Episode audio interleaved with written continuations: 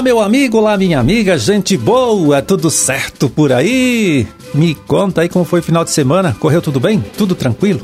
Olha, por aqui também foi tudo bem, tá tudo certo, tudo na paz. Por isso estamos chegando mais uma vez aí na sua casa, no seu local de trabalho, né? Levando para você, para sua família também uma nova edição do programa O Homem e a Terra, serviço de comunicação do Instituto de Desenvolvimento Rural do Paraná e a Par Emater.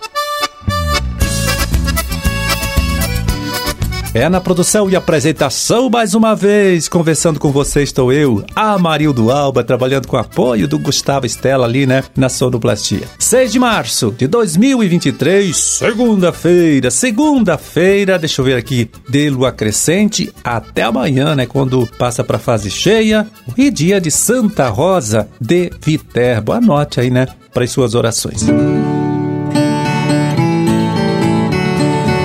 Pois é, a colheita da soja começa a ganhar mais ritmo e os produtores de hortaliças da região centro-sul aqui do nosso estado já estão preocupados, viu, com a possibilidade de aumento do ataque de vaquinhas sobre suas plantações de olerícolas. É o que tem sido registrado aí em outras safras, né, em anos anteriores. Problema que acontece porque a praga, né, a vaquinha, como final do ciclo da cultura da soja, precisa buscar alimento em outras plantações. E aí, né, se ao lado dessa lavoura de soja colhida tem alguma plantação de verdura ou até de morango, a encrenca tá feita, hein?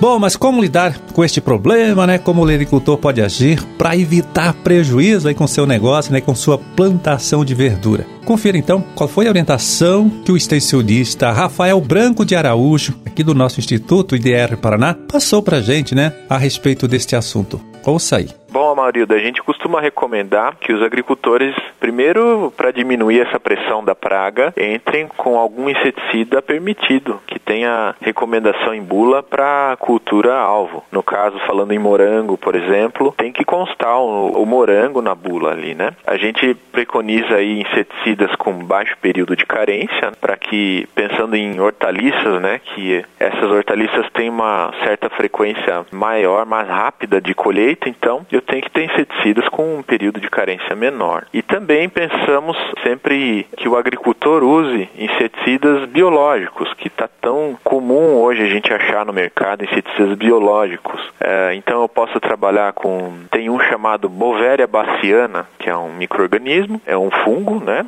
E tem um outro amarildo que é o Metarrhizium, é um outro fungo entomopatogênico. Esse fungo ele vai se alimentar de certa forma da vaquinha, fazendo com que ela morra por asfixia aí, você não tenha mais esse problema na tua cultura. O agricultor que tiver problema com essa praga, como outras, né? Agora a vaquinha não é a única, tem outras pragas agora oportunistas que a gente chama nessa época. Então que o agricultor, a agricultora, eles procurem o escritório do IDR Paraná. Nós temos escritório em quase todos os municípios aí do estado e certamente um extensionista irá fazer as melhores recomendações aí para esse agricultor, para essa agricultora.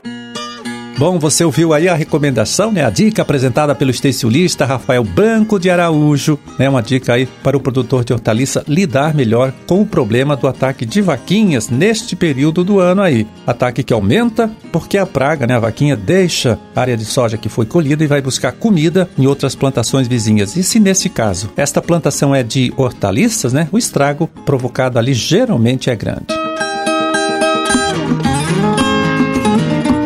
Bom, e agora quem também chega aqui para trazer a sua contribuição é o agrônomo Erlon Welzer de Almeida, extensionista, coordenador estadual do programa Renova Paraná, aqui do Instituto IDR Paraná. Vamos ouvir? Olá, Marildo. Olá, ouvintes. Eu estou passando hoje para compartilhar com vocês a informação que a COPEL, que é a Companhia Paranaense de Energia, que responde por 98% do fornecimento da energia no Paraná, nos informou de que no período em que existe o Renova Paraná, o Programa Paraná Energia Renovável, que é desde agosto de 2021 até dezembro de 2022, o Paraná teve 21.164 ligações de geração própria de energia nas áreas rurais. Então, desses 21.164, 5.440 passaram pelo Renova Paraná. Isto é, são pessoas que, agricultores, né, produtores rurais, que buscaram o apoio da subvenção do Estado através do juro zero. Entretanto, outros 15 mil, praticamente, produtores fizeram sem o apoio do Estado. Isto é, é tão vantajoso que as pessoas nem estão preocupadas com o incentivo do Estado, vamos dizer assim, né? Então, muito importante para nós esses dados e comprovam que uma política pública veio em boa hora, né? E o Renova, do crescimento que o Paraná teve, ele 68% desse crescimento das ligações no Paraná foi exatamente no período do Renova Paraná. Então mostra de que nós demos o alerta para os produtores, chamamos atenção, o IDR alertou e ao mesmo tempo instruiu, e com isso as pessoas,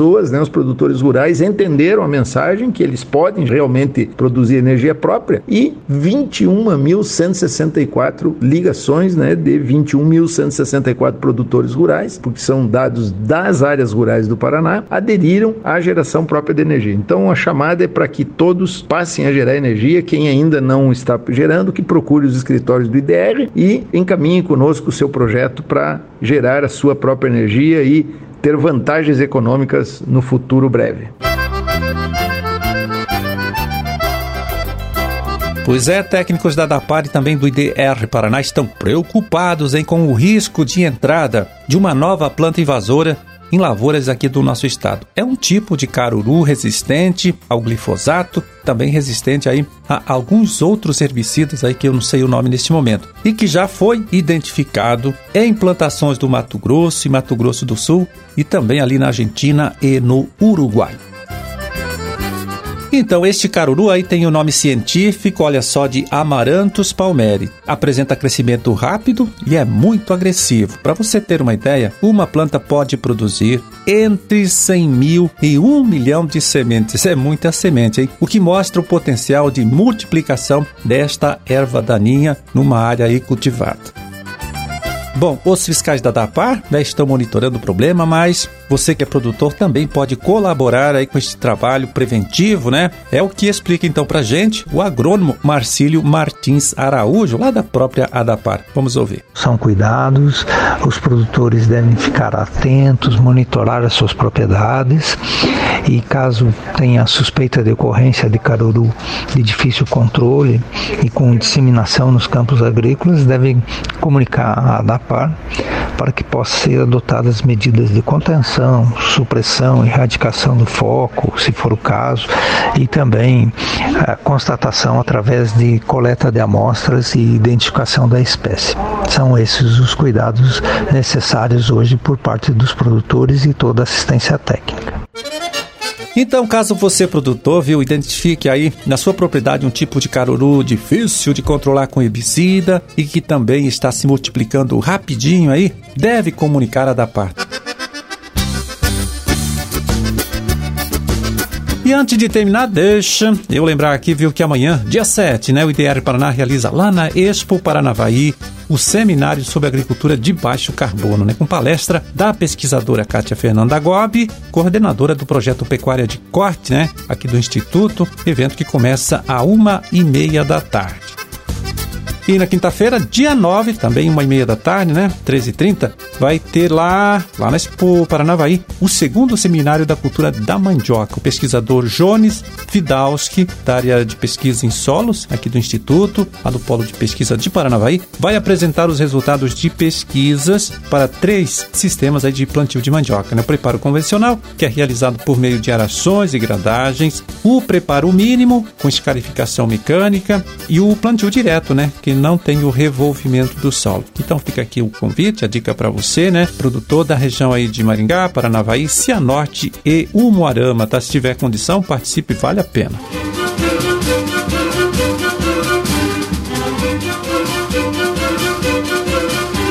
Bom, era este, hein? O recado que a gente tinha para hoje. Vamos ficando por aqui desejando a todos vocês aí uma ótima segunda-feira, uma excelente semana de trabalho também, tá certo? E até amanhã, até amanhã, quando a gente estará aqui de volta, né, mais uma vez, para conversar com você, trazer para você, para sua família também uma nova edição do programa O Homem e a Terra. Grande forte abraço para todo mundo. Fiquem com Deus e até lá.